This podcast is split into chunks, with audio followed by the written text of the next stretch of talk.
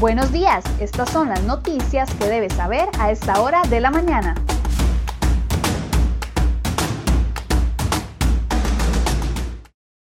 7 con 22 minutos de la mañana, muy buenos días, gracias por acompañarnos en Cere Hoy Noticias. Vamos de inmediato con un resumen de las noticias que les hemos preparado en la portada de cerehoy.com para el día de hoy.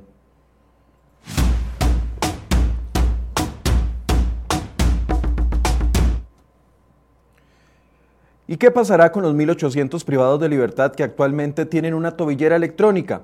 El próximo sábado vence el contrato entre el Ministerio de Justicia y la empresa de servicios públicos de Heredia para el monitoreo y futuro de los reos y el futuro de los reos es incierto.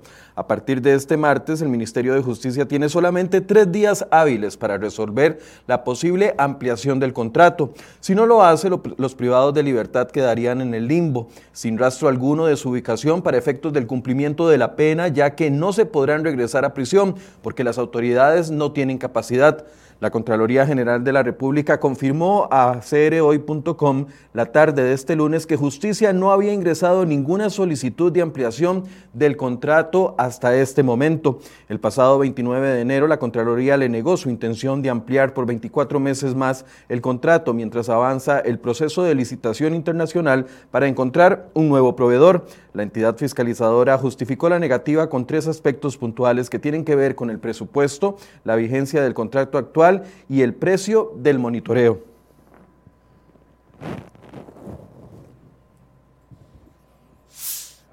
Y Rodrigo Araya, abogado de la familia de Alison Bonilla, informó que la acusación contra el sospechoso del asesinato de la joven estaría lista la próxima semana, según le confirmó el propio Ministerio Público. La acusación será en contra de un hombre de apellido Sánchez Ureña, conocido como Suquia. Araya explicó además que el juzgado penal de Cartago prorrogó por dos meses más hasta el 2 de mayo próximo la prisión preventiva contra el sospechoso. El 4 de septiembre del año pasado, Sánchez fue detenido en vía pública cerca de la casa de habitación de un familiar.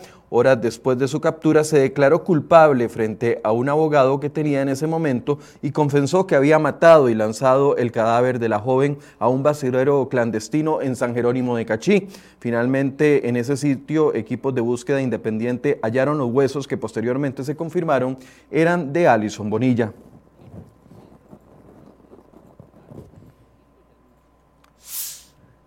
Y agentes del OIJ realizan en este momento 10 allanamientos para detener a varios sospechosos de conformar una banda dedicada al trasiego de cocaína en contenedores con destino a Europa. Los operativos son dirigidos por el OIJ de Limón y además de esa provincia se allanaron, se allanaron varios puntos en Heredia y San José. Al parecer esta organización seleccionaba los contenedores que tenían como destino Europa y los contaminaban con ese tipo de droga. Además, en otros sucesos de las últimas horas, una balacera que se produjo la noche de este lunes en el Huarco de Cartago dejó a un hombre muerto y a otro herido de gravedad. De acuerdo con el reporte de la Cruz Roja, uno de los baleados fue declarado fallecido en la escena, mientras que el herido fue trasladado en condición grave al hospital Max Peralta de Cartago. Y en otro incidente, un hombre fue herido de bala en Mansión de Nicoya y fue llevado en estado delicado al centro médico de esa localidad. Y seguimos con accidentes relacionados con ciclistas, y es que un hombre de 65 años murió atropellado en Nicoya la tarde de este lunes. Según la Cruz Roja, el ciclista fue embestido por un vehículo mientras transitaba por la carretera. El cuerpo fue levantado por las autoridades judiciales para realizarle la autopsia. Además, el conductor que fue detenido este domingo por ser el principal sospechoso de atropellar y matar a un ciclista en Orosí dio positivo a la prueba de alcohol que le realizaron las autoridades. El sospechoso es un joven de 23 años de apellidos Amador Ramírez que primero se dio a la fuga después del atropello y posteriormente fue detenido y presentado ante el Ministerio Público.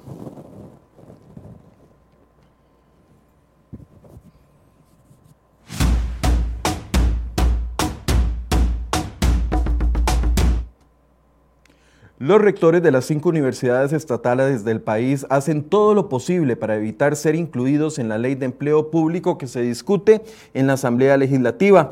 Este lunes firmaron una declaración conjunta donde se comprometen a la revisión de sus estructuras salariales y a crear un régimen de empleo especial para las universidades que asegure sostenibilidad a corto, mediano y largo plazo. Así reaccionaron tras conocer que una mayoría de diputados, el presidente Carlos Alvarado y varios órganos especializados manifestaron que las universidades deben de ser incluidas en la ley de empleo público. En los últimos días, varios medios de comunicación han dado a conocer los enormes abusos que existen en los salarios de algunos de los funcionarios de las universidades.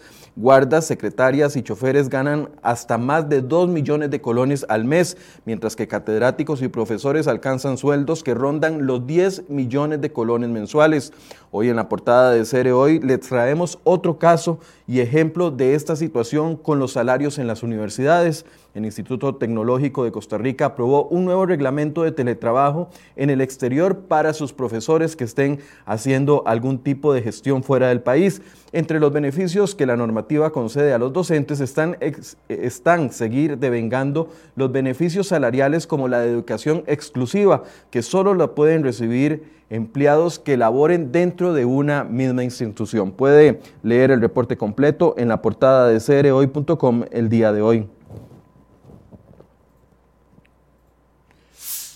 Y siempre sobre este mismo tema, los diputados iniciarán este martes con la discusión de la y votación de las 474 mociones para modificar el texto base del proyecto de ley de empleo público. La Comisión de Gobierno y Administración había acordado empezar anoche esa discusión, pero lo suspendieron para que los diputados realizaran una sesión de trabajo para revisar la matriz de acuerdos que se han logrado hasta el momento.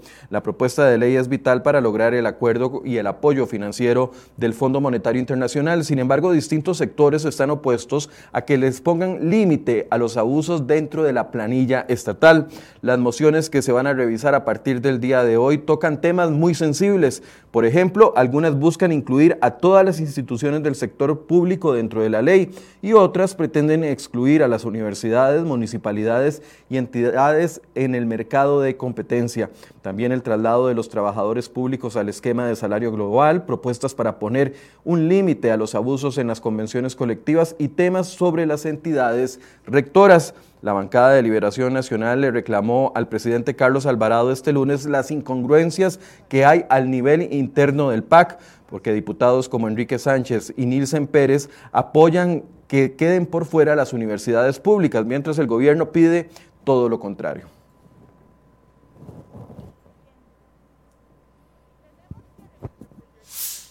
Y nos quedamos en el Congreso porque el diputado David Gurzón Cerdas del Partido Liberación Nacional renunció este lunes a su inmunidad para enfrentar una acusación por un presunto delito en contra de la libre determinación del votante.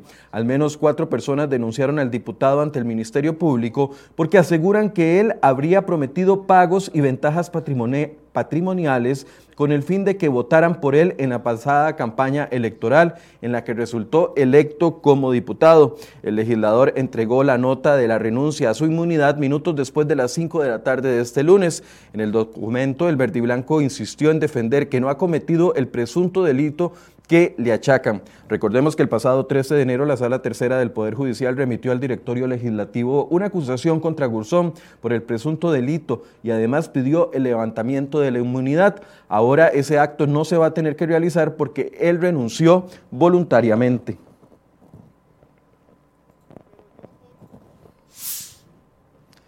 Pasamos a temas de salud. Los trabajadores del sector salud en Costa Rica tienen la obligación de aplicarse la vacuna contra el COVID-19. Esto incluye al personal de la Caja Costarricense del Seguro Social, del Ministerio de Salud, quienes laboren en la red de atención directa del Instituto Nacional de Seguros y también empleados del sector privado relacionados a la atención del COVID-19.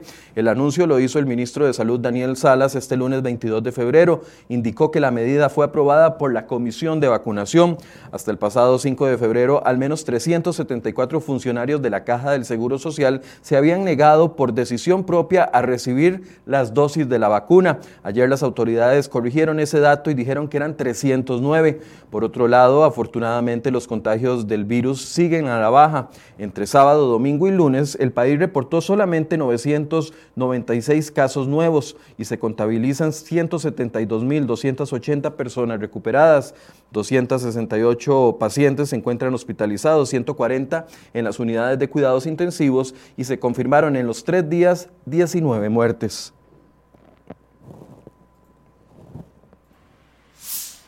Dos temas de transportes importantes para el día de hoy. A partir del primero de marzo, es decir, la otra semana, desaparecerá la restricción vehicular sanitaria durante los fines de semana. Alexander Solís, presidente ejecutivo de la Comisión Nacional de Emergencias, confirmó los cambios. La restricción nocturna continuará, pero con un horario diferente. Empezará a las 11 de la noche y terminará a las 5 de la mañana. En el centro de San José continuará rigiendo la restricción vehicular entre semana según el número de placas.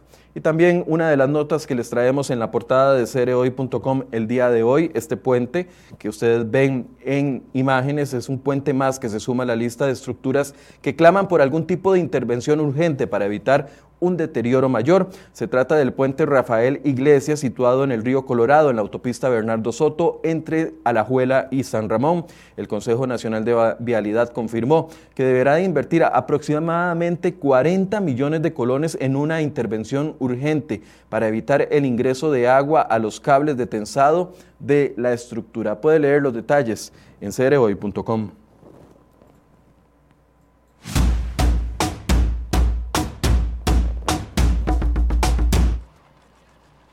Bueno, y un tema económico que genera bastante preocupación y lo traemos también hoy en nuestra portada. El gasto en pago de intereses de la deuda de Costa Rica rompió todos los récords máximos que se habían establecido en 1996 y en 2002. Y en el 2020, es decir, al cerrar el año pasado, fue el mayor en casi tres décadas. En el 2012 el endeudamiento del país alcanzaba un 35% del Producto Interno Bruto y para ese año el gasto en intereses rompió el récord de 4.37 del PIB. Ese fue el segundo momento de la historia reciente de nuestro país en el que el pago de intereses llegaba tan alto. La primera vez había sido durante la administración de José María Figueres, cuando en 1996 el pago de intereses alcanzó el 4,62 del Producto Interno Bruto pero en este 2020 ese gasto subió a 4.67 del PIB, la cifra más alta en casi tres décadas con un agravante. La deuda ahora ronda el 70% del PIB. En enero se, rompió otro récord para Costa Rica. Fue el inicio de año que en el que el país tuvo que pagar más intereses desde el año 2013.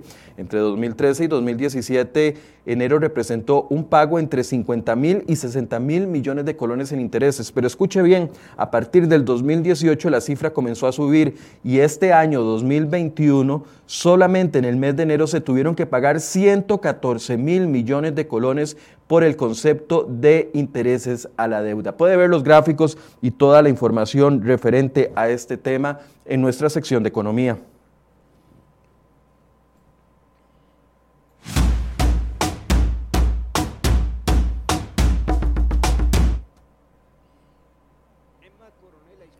Bueno, y esta mujer que ustedes ven en pantalla es Emma Coronel y es el personaje internacional del día de hoy, y es que el Departamento de Justicia de los Estados Unidos confirmó que la esposa de Joaquín El Chapo Guzmán, líder del cártel de Sinaloa, fue arrestada este lunes en Virginia por cargos relacionados con su presunta participación en el narcotráfico internacional. Como les decíamos, Emma Coronel Aispuro, de 31 años, es ciudadana estadounidense y mexicana, oriunda de Culiacán, Sinaloa, México, y fue arrestada en un aeropuerto internacional tendrá que comparecer por primera vez ante un tribunal federal este martes a través de una videoconferencia. Según documentos judiciales, está acusada de participar en una conspiración para distribuir cocaína, metanfetaminas, heroína y marihuana para la importación a los Estados Unidos.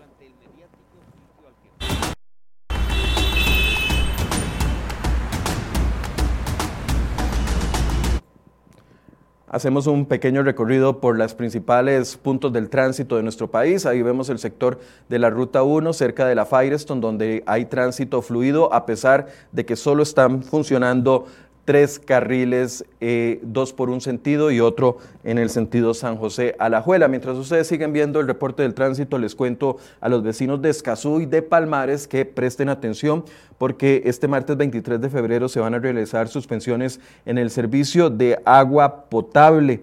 Eh, Acueductos y Alcantarillados informó que en el cantón de Escazú el corte dejará sin agua a 10 mil personas entre las 7 de la mañana, ya empezó, y hasta las 2 de la tarde y también en el sector de Palmares se realizará este corte entre las 9 de la mañana y las 4 de la tarde. Así que preste atención si usted vive en estas zonas, hoy no tendrán agua en gran parte del día.